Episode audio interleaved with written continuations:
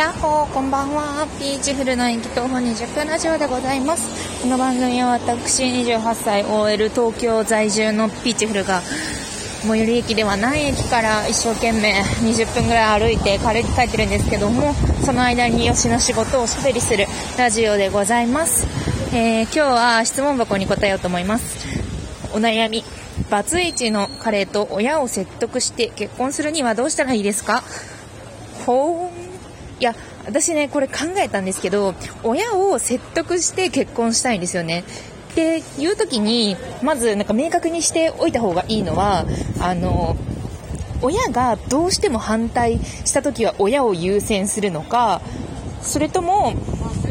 親をある程度説得して無理だ、無理だったら無視して結婚するのか。つまり、親を取るか、彼を取るかっていう選択だと思うんですよ。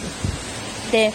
この結婚とかそういうところで家族との価値観がすれ違うっていう時に、まあ、あの説得したいみたいな気持ちもわかるんですけどでもそれってこれから作る家庭を取るのか実家を取るのかっていうこれからずっと続いていく関係の最初の一歩だと思うのでなのでそこのあの実感との関係性についてのことをまず整理した方がいいと思います。まず最初にその私もあの結婚するときにあの結構嫁業とか私はその父父じゃないやあの夫側の家族に対してどれくらいコミットできるのかっていうのをすごく考えて例えばその夫側の家族で絶対にこいつ気が合わないなって思ってる人とかがいてであのこの人とは私気が合わないと思いますこれこれこういう理由です。私のこの論理は分かりますか？そして私はこの人とうまく付き合いたくないのでこれ以上のことはしませんみたいなことを結婚前にすり合わせてでそので夫に対してもあのうちの母親は、まあ、基本的には君のことが大好き今大好きなんですうちの母親ね。大好きだけども面倒くさいことにならないように直接連絡を取らなくていいし基本的にお互いその家庭の方を優先しましょうっていうことを決めたんですよ。であのこの質問者さんがまずあの決めるべきなのはあのどっちを優先するのかあの親と親に認められた人と結婚したいっていうのが優先だったらばそしたらもうそれはあのどれくらい説明してどこで諦めるのかっていうのを質問者さんが心の中で決めることだと思うんですね。ででもその彼と結婚したいっていうのが先でで親を説得しなきゃっていうふうに思ってるんだったらそしたら結構分かり合えない人ってマジでいるからそれが自分の親であることは不運だけどもでもその不運は仕方ないのでであのこれくらい説得しても納得いただけないようでしたらそしたらお母さんには無許可で入籍いたしますっていうところをあのどのくらいでやるのか、まあ、そのどっちにしてもどっちをいつ切り捨てるのかっていうのを先に決めた方がいいと思います。なんで先に決めた方がいいかというとこういうのってこじれてくると両方とうまくないかなくなるんですよね。どっちが優先度が高いのかっていうところをちゃんと明確にしてないとお母さんとも気まずいままだしその彼氏？後の夫？ともあの過婚が残ってしまうと思うので。であの、まあ、反対は一旦受けたけれどもそのまあ不詳不詳ながらも母親が許して、まあ、くれてであの、まあ、結婚しましたっていう、まあ、そのあの中間地点に、まあ、持ち落ち着くことができるのがその質問者さんにとっていいといいと思っていると思うんですけども。でそこで落ち着いた場合にも1回反対されたっていう履歴は割とその夫婦の中に過去も残すというかあ反対してきた人だなっていうのはあると思うのでそこに対するあの夫へのケアっていうのもちゃんと考えてセットで考えられるといいんじゃないかなと思いました。そこをね最初に握っていくっていうのはすごい大切なんじゃないかなというふうに思います。で、バツイチっていうところをもしかしたら、その、親も自分も気にしているかもしれないんですけども、まあ、バツイチだから絶対にダメっていうわけではない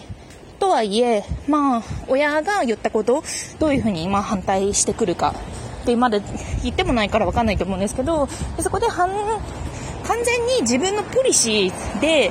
と照らし合わせた時に完全に反論できるものであったらもう全然あのあそうなんですね。そうあなたは考えるですね。でいいと思うんですけどでもそうやって親に何か言われたことであそうかもなっていうふうに思うところがあったら、まあ、そこは検討していけばいいのかなと思います。とにかく、まあ、あのどこでどちらを切り捨てるかっていうのを先に考えた方がいいと思いますね。やっぱりなんか全部がうまくいくっていうのはなかなかないなと思います。えー、じゃあもうちょっと時間があるので次行きましょう。えー、ピーチフルさんこんばんは。ピーチフルさんのラジオを聴きながら眠りにつく24歳女です。やばい。ラジオを聴きながら眠りにつく。ありがとうございます。えー、私と彼氏の相談をさせていただきたいのですが、お互い不規則医療系勤務です。今月彼と休みが合わず、会えるのは約1ヶ月先ということが判明しました。寂しいねって話したら、寂しくなったら電話してきていいよって言ってくれましたが、私は夜勤前等々時間ありますが、彼は勤務前とは朝のみ、24時間連絡できず、休みか仕事明けしか連絡できません。なので彼くんからしてねって、連絡を彼くんからしてねって言うと、俺は寂しさを我慢できるからって言われました。私ばかり好きなのかなと寂しさがさらに募ってしまいました。追われる女になりたいです。彼のこと以上に夢中になれるものに夢中になった方がいいのか、程よく寂しさを伝えた方がいいのか、どうしたら彼から連絡が来るんでしょう。長くなりましたが、今夜もピチフルさんの声を聞きながら眠りますので、よろしくお願いします。ありがとうございます。いや、これも今ベッドの中で聞いてくれてるんですかね。うーん、そうですね。私も、割とその大学の時とか社会人なりたての時とかはもうめちゃめちゃなんかあの、あ、寂しい死ぬみたいな感じだったんですけど、でも、なんかこう、はたと思い立ったのが、あの、人から与えられるものを、あの、自分の、あの、精神の安定に使ってたら、なんかどうしようもねえなというふうに思っていて、で、だってすごい考えてみてくださいよ。普通に、あんまり、湧いてこない井戸。すっごい溢れて水が溢れる時もあればあの雨が降らなかったら湧いてこないような井戸が庭にあるとしてでそれをあの自分の唯一の水分補給先にしますかっていうのを考えてみてほしいんですよ。他人ってもうほんと他人マジ忙しかったりとかなんかちょっと頭が痒くて、あの、機嫌悪かったりとか、もう供給が安定しないじゃないですか。で、いくら愛があっても、もう頭痛がすごかったりとかしたら LINE もできないし、まあそういう不安定な供給元に、をカウントに入れて自分の精神を運営するっていうこと自体がかなりリスクが高いというふうに思っていて、で、そういうふうになんか自分は、あの、人にあの欲しがられたりとか求められたりとかしていないと完全体じゃないという状態にしていること自体がもうかなりリスキーだと思うんですよね。で、あの、お互いを付き合うっていうのはなんか寂しいって欠乏じゃないですか。欠けたものが欲しいっていうところで寂しいだと思うんですけど、そうじゃなくって、もう自分一人でいる時点で完全体っていう風に持っていかないと、ちょっともう本当になんか人生忙しいから自分も相手も大変なんじゃないかなと思います。相手が寂しいガリアさんにたとえ調教できたとしても、あの自分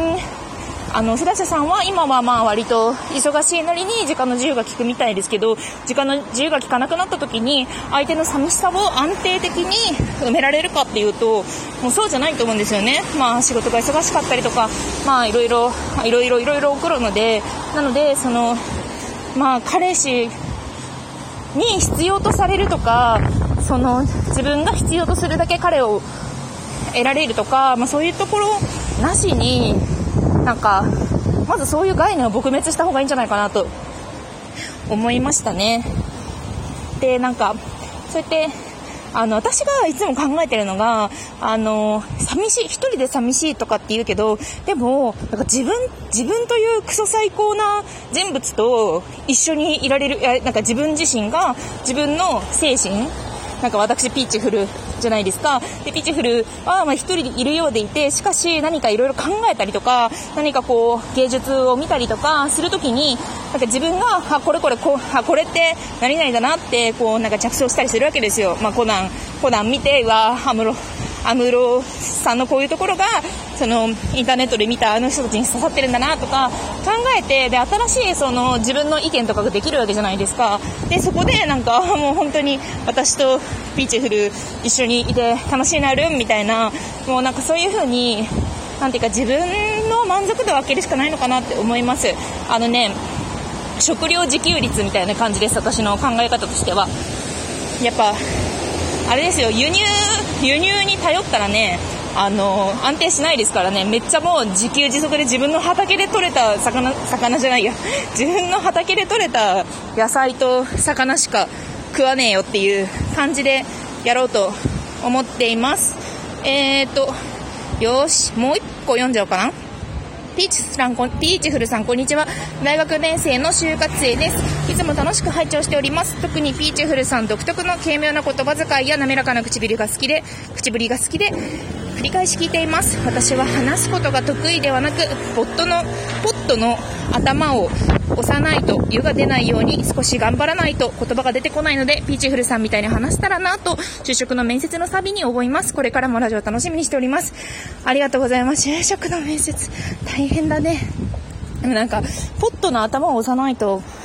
なんか言葉が出てこないとかすごい独特の表現があってすごいオリジナリティがあっていいなと思いました。なんかそういうところ、あの、うまく、まあたまにしか出せないかもしれないけど、たまに出るそういうところにね、巡りや、そういうところに、あ、面接官が面白いなって思ったりとかして、縁ができるんじゃないかなと思います。なんか独自の表現があって、ちょっといいなと思ったので、読ませていただきました。いや、聞いてくれてるんですね。いや、なんか読者の、読者じゃない、いや、聴取者の人たちの、えー、言葉が、質問箱からやってきて、すごく嬉しいです。なんか、女子、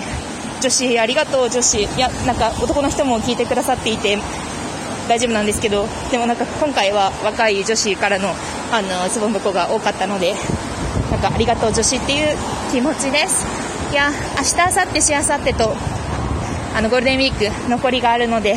あの、頑張ってあの、休んでいきたいと思います。コンテンツをめっちゃ摂取したいな。それでは、さようなら。